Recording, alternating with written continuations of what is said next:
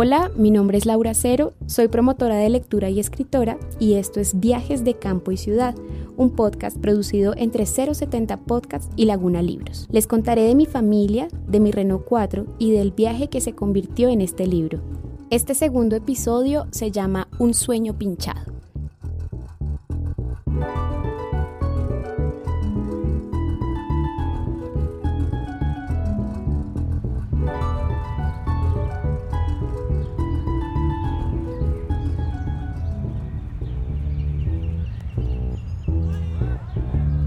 Parque Nacional, septiembre 26.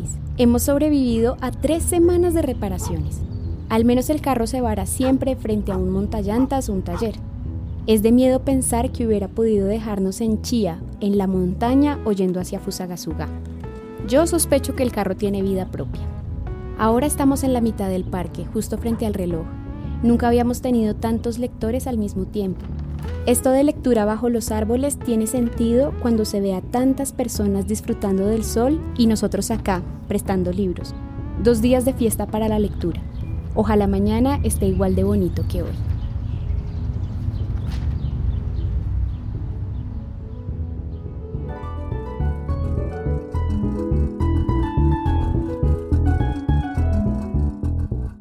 Bueno, en este punto lo que ha pasado con el bibliocarro es que pasamos de contarle a nuestras familias, que pues precisamente la familia de Arco, eh, una parte vive en Chía y otra en La Calera, entonces era fácil llegar a estos lugares, a contarle a otras personas, a gente como del, diría yo, del medio, del medio literario. A mí eso de recorrer el parque siempre me gustó mucho. Entonces ya este año les dije, bueno, tengo, un, tengo una biblioteca en un, en un Renault 4 y todos como, ay, qué felicidad, pues tráela. Nos preparamos para el festival porque justo lectura bajo los árboles suele coincidir con la revisión tecnomecánica del carro. Siempre, septiembre es el mes de los arreglos. Entonces ya le habíamos eh, tratado de arreglar un poco el motor, igual el, el mecánico nos dice en ese momento que ese carro necesita una reparación de motor urgente porque el aceite se le sale por todos lados, se ha dañado la bomba de la gasolina, entonces no, le entraba la gasolina al carro. Digamos que seguía malito, pero ya le habíamos hecho las reparaciones suficientes para que pasara la revisión. Los carros tienen un efecto como adormecedor en los bebés. Entonces, en principio, lo rico del Renault 4 en ese momento era que Hiku se quedaba dormido siempre en el carro y nos daba tiempo para para abrirlo, para organizar un poco los libros. Para Parque Nacional, para esa salida de la primera en lectura bajo los árboles, tenía ahí el otro pie, yo estaba con el grupo de música itinerante, entonces estábamos los cuatro o cinco locos, yo estaba con una jarana, estaba un amigo con un redoblante, otro con un acordeón. Entonces cuando nos dejan entrar al parque, eh, primero nos parquean súper arriba, como en, en, el teatro del parque, mucho más arriba. La gente no está ahí, entonces llegan muchas menos personas y nosotros itineramos con la música. Y ya para el segundo día, entonces nos, nos dejan entrar. Entonces hicimos toda una parafernalia de entrada del carro hacia el reloj. Todos los músicos, unos parados, unos sentados en el techo, otros al lado del carro y entonces llegan los payasos y llega el Renault 4. Eh, la imagen me gustó muchísimo es un carrito perfecto para payasos, entonces fue como la gran entrada y ahí empezaron a rotarse los libros. Entonces los músicos ese día hicimos también nuestra labor de promoción de lectura fuerte.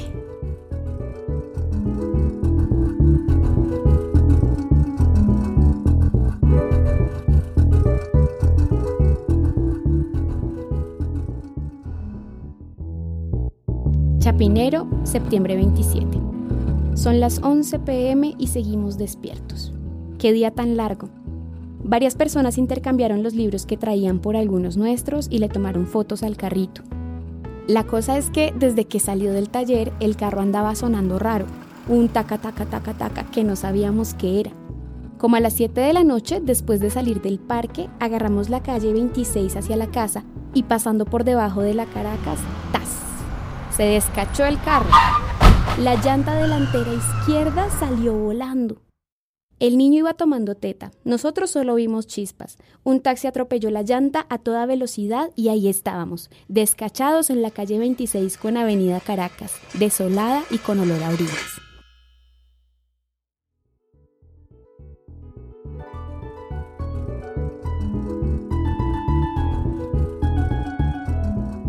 Yo creo que este carro siempre es el contacto con la realidad. Hace poco hablaba con una amiga, hablábamos de la palabra utopía y de lo que significa utopía, porque ella tiene un proceso precioso que se llama utopía, es una granja prácticamente autosostenible, ¿no? Con pues que tiene cultivo orgánico y mejor dicho, un sueño para mí.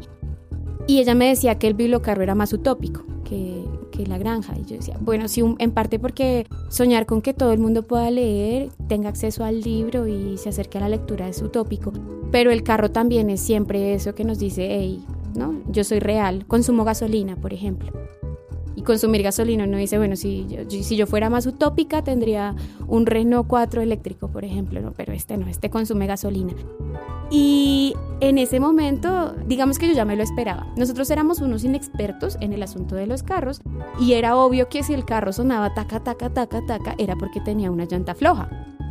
Pero fue obvio después de que la llanta se cayó. Yo creo que sí, Hiku literal iba tomando ahí su tetica y yo solo vi las chispas y no grité ni nada, pero fue como miércoles.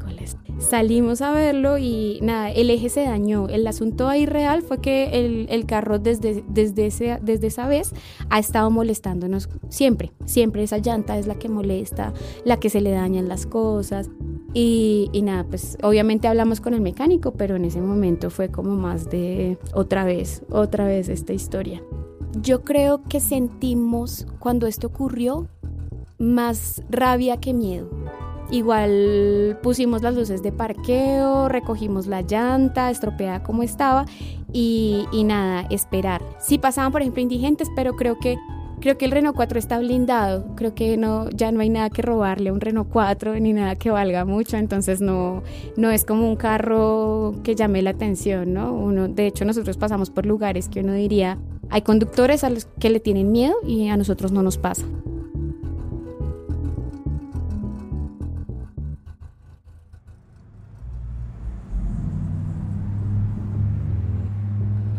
Esperamos a mi papá que llegó en nuestro rescate y a la grúa. Luego a ver cómo entrar el carro al garaje de la casa, de a poquitos.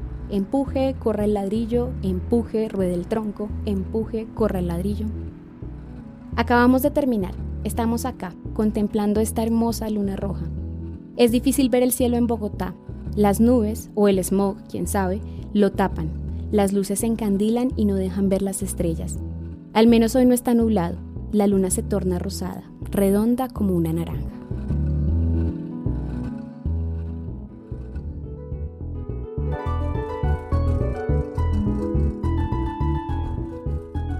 Esta noche, cuando llegamos, yo creo que el sueño estaba fortalecido, el sueño se sentía como más, tenemos que seguirlo haciendo, mejor dicho.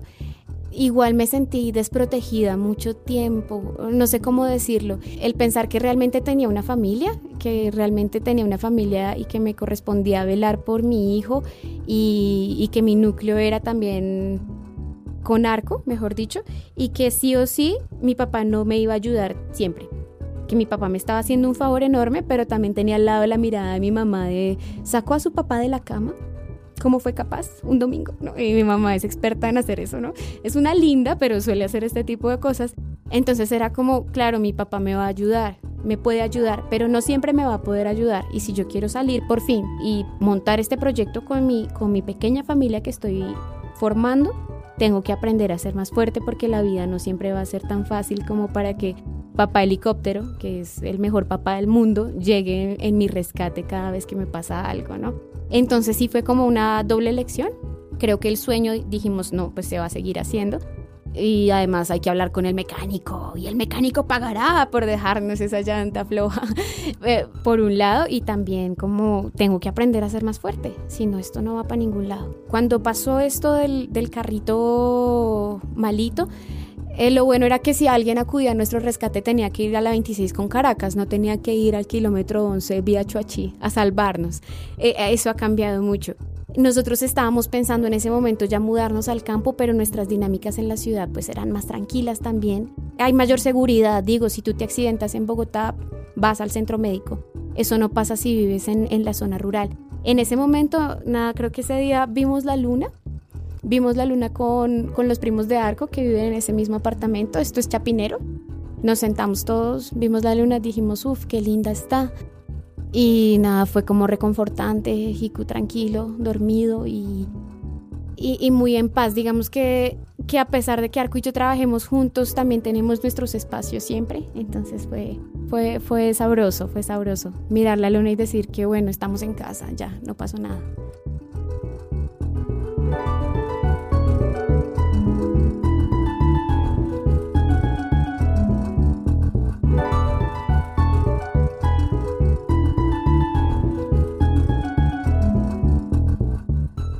Viajes de Campo y Ciudad es un podcast producido entre 070 Podcast y Laguna Libros. Pueden suscribirse al canal de 070 Podcast disponible en iTunes, Google, Acorde FD y próximamente en Spotify. También pueden suscribirse al canal de Laguna Libros Podcast. Es narrado por su autora Laura Cero. Cuenta con la colaboración de Pedro Lemus, editor de Laguna Libros. La edición sonora y la música son por Gabriela Navas y la dirección general es de Sebastián Payán.